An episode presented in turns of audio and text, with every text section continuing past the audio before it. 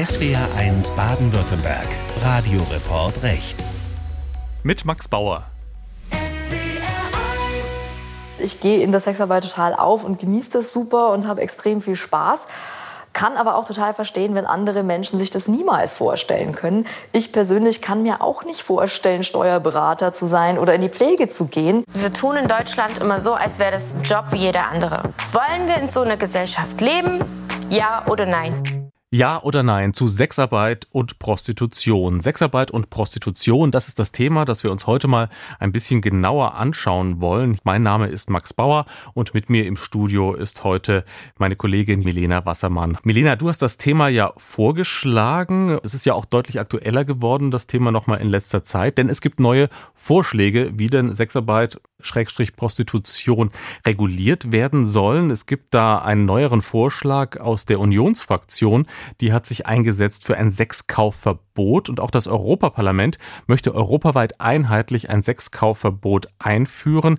Das Ganze nennt sich auch nordisches Modell. Und über dieses nordische Modell, also eine strenge Regulierung von Prostitution oder Sexarbeit, wollen wir jetzt sprechen mit Elke Mack. Sie ist Professorin für christliche Sozialwissenschaften und christliche Sozialethik an der Universität Erfurt. Und sie hat auch ein Buch geschrieben, in dem sie Prostitution rechtsstaatlich und rechtsethisch kritisch untersucht. Frau Mack, erklären Sie uns mal, was bedeutet das nordische Modell bei der Regulation von Prostitution und Sexarbeit? Das nordische Modell bedeutet, dass einige Staaten, und zwar an der Zahl neun jetzt westliche Staaten, alles demokratische Staaten, gesagt haben, uns gefällt das nicht, was mit Menschen in der Prostitution läuft. Wir meinen, dass es hier zu strafrechtlich relevanten Tätigkeiten kommt, vor allem von Seiten von Freiern und Zuhältern und deshalb verbieten wir den Sexkauf. Also wir haben in solchen Ländern natürlich keine Bordelle, wir haben keine organisierte Wohnungsprostitution oder Straßenprostitution. Dieser ganze Bereich der klassischen Zuhälterschaft fällt raus und ist verboten. Also das Sexkaufverbot richtet sich nicht nur gegen Freier, sondern auch gegen Zuhälter oder organisierte Prostitutionswirtschaft. Und das schafft man in aller Regel auch sehr erfolgreich. Warum ist diese Art von Verbot besonders effektiv? Das ist so effektiv, weil ich möchte mal mit Interpol sprechen. Der Sexkaufmarkt für organisierte Kriminalität und Menschenhandel dann tot ist.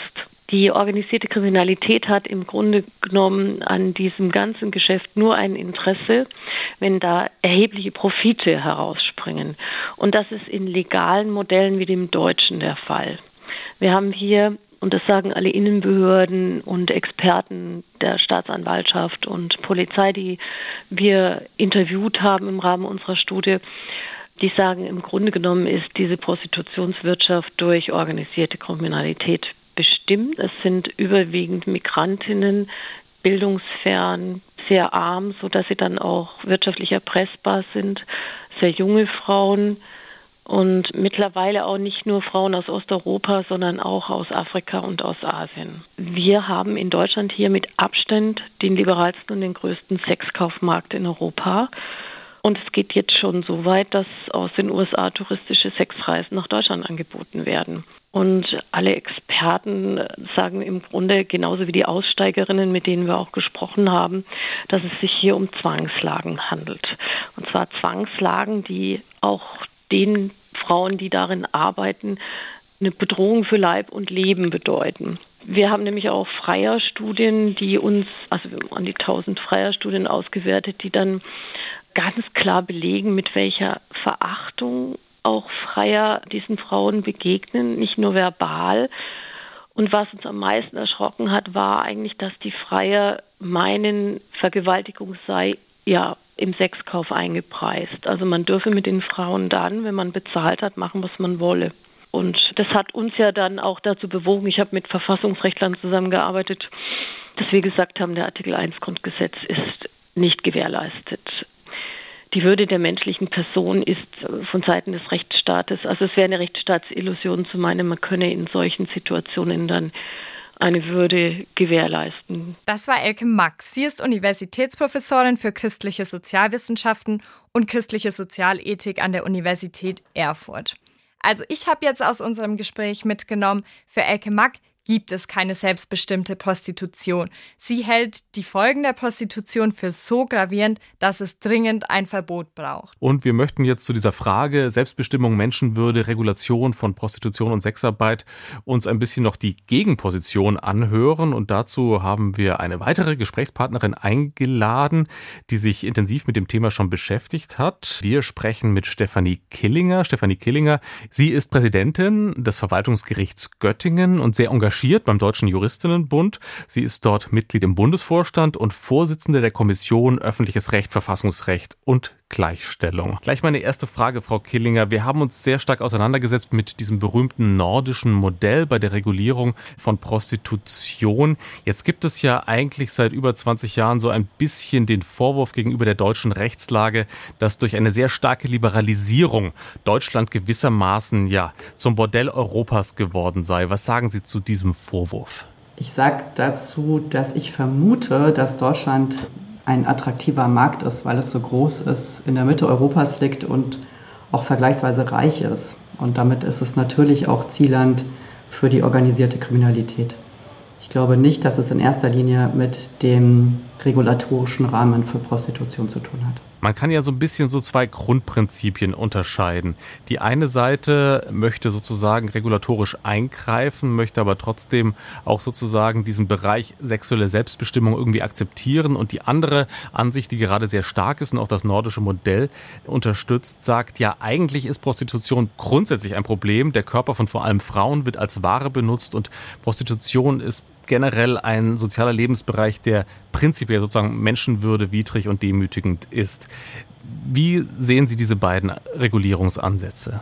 Die Annahme, dass Prostitution immer gegen die Menschenwürde oder die Würde der Frau vor allem ja verstößt, ist zunächst mal eine moralische Bewertung. Aus verfassungsrechtlicher Sicht meine ich, ist das nicht gerechtfertigt, das so zu sehen, aber es wird eben politisch und moralisch so vertreten. Wenn man diese Haltung hat, dann kann man natürlich auch ähm, den Versuch, Sexarbeit als ja, gewerbliche Prostitution, wenn Sie so wollen, zu regulieren, gar nicht erst akzeptieren.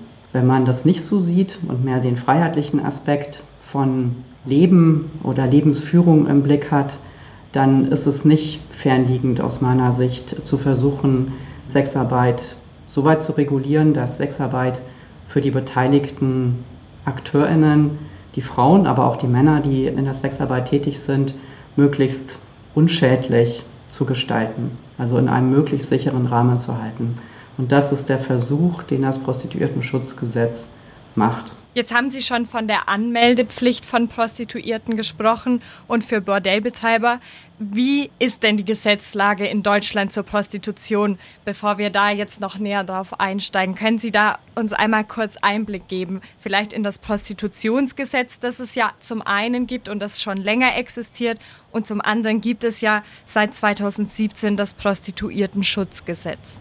Das Prostitutionsgesetz von 2002 war ein ganz kleines Gesetz. Das hat gar nicht viel geregelt.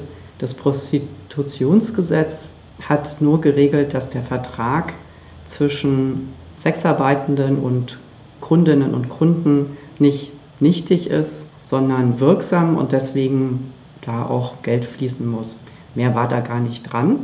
Und dahinter stand, dass man Prostitution oder Sexarbeit akzeptiert hat als nicht sickenwidrig. Das Prostituiertenschutzgesetz, was Sie gerade angesprochen haben, von 2017, geht viel, viel weiter. Es unterwirft den ganzen Markt als legalen Markt einer gewerberechtlichen Logik mit Anmeldepflicht für Sexarbeitende und einer Erlaubnispflicht für zum Beispiel Bordellbetreibende. Eine Anmeldepflicht heißt einfach, ich gehe hin und sage, ich mache das jetzt. Und eine Erlaubnispflicht heißt, ich darf es erst machen, wenn ich die Erlaubnis tatsächlich habe. Jetzt sagen Kritiker ja, die strengere Regulierung wollen, dass es nur ungefähr ja 25.000, 30.000 angemeldete Prostituierte in Deutschland gibt, dagegen aber insgesamt mehrere hunderttausend Prostituierte in ganz Deutschland. Kann man da nicht sagen, ist es doch immer noch ein Riesendunkelfeld und die Anmeldung hat gar nicht so viel gebracht vielleicht? Das wird hoffentlich die Evaluierung, die ja schon begonnen hat, ein bisschen mehr zutage fördern. Wie viele Prostituierte in Deutschland arbeiten, wissen wir gar nicht. Diese Zahlen mehrere hunderttausend, die schwanken immer je nachdem, wo Sie gerade googeln oder was Sie gerade lesen, 200.000, 400.000, 800.000, das ist völlig aus der Luft gegriffen. Man weiß es schlichtweg nicht. Was man weiß, ist tatsächlich, was Sie auch gesagt haben, wie viele sich bei den Behörden angemeldet haben. Dass es da eine Dunkelziffer gibt, davon gehen alle aus, die den Markt kennen, insbesondere auch in den Fachberatungsstellen. Das ist so. Jetzt haben Sie ja auch erwähnt, die Zahlen sind oftmals unklar. Ich glaube, das ist uns in der Recherche auch genauso ergangen, dass wir eigentlich eher uns immer im Wagen befunden haben.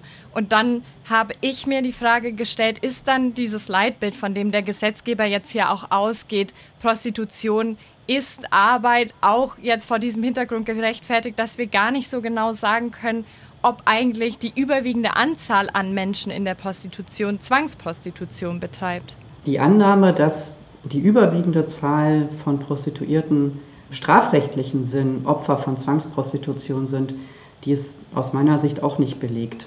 Es gibt dazu Umfragen, die immer wieder zitiert werden. Mein persönlicher Eindruck ist dazu, dass es ein bisschen darauf ankommt, was man genau mit Zwang meint. Gruppe, die das nordische Modell verficht in Deutschland, vertritt ja auch ganz stark die Auffassung, dass es gar keine Prostitution außerhalb einer Zwangslage gibt. Und damit ist gemeint, dass das ja kein attraktiver Beruf ist, wenn sie viele Chancen haben, ein Leben haben mit einer guten Ausbildung und ihnen alle Türen offen stehen, dann ist es sicherlich nicht ein Beruf neben anderen, die sie ergreifen wollen oder vielleicht auch im Bekanntenkreis empfehlen.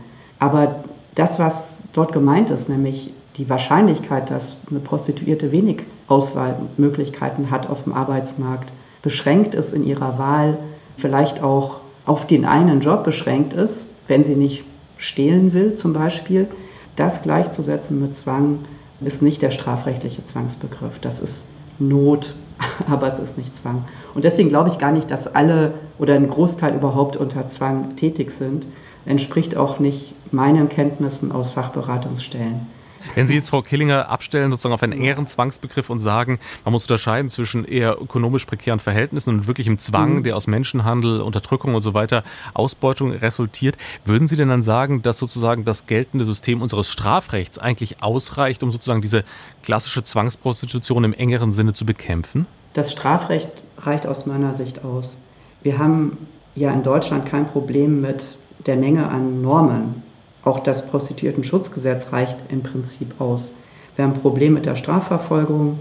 Wir haben ein Problem damit, Menschenhandel und Zwangsprostitution effektiv zu verfolgen, auch andere Straftaten gegen die sexuelle Selbstbestimmung effektiv zu verfolgen.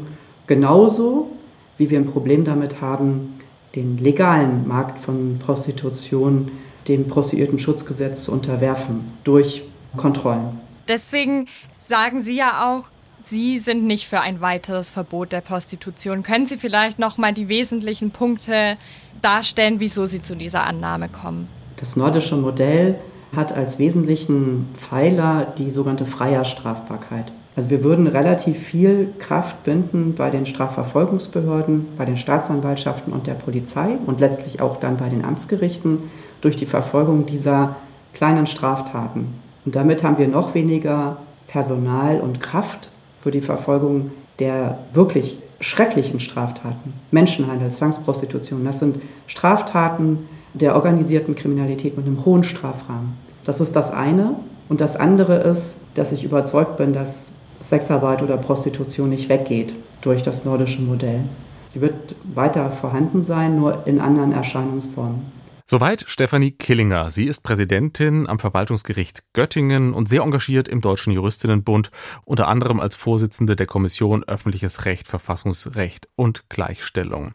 Hier verabschieden sich jetzt Max Bauer und Milena Wassermann.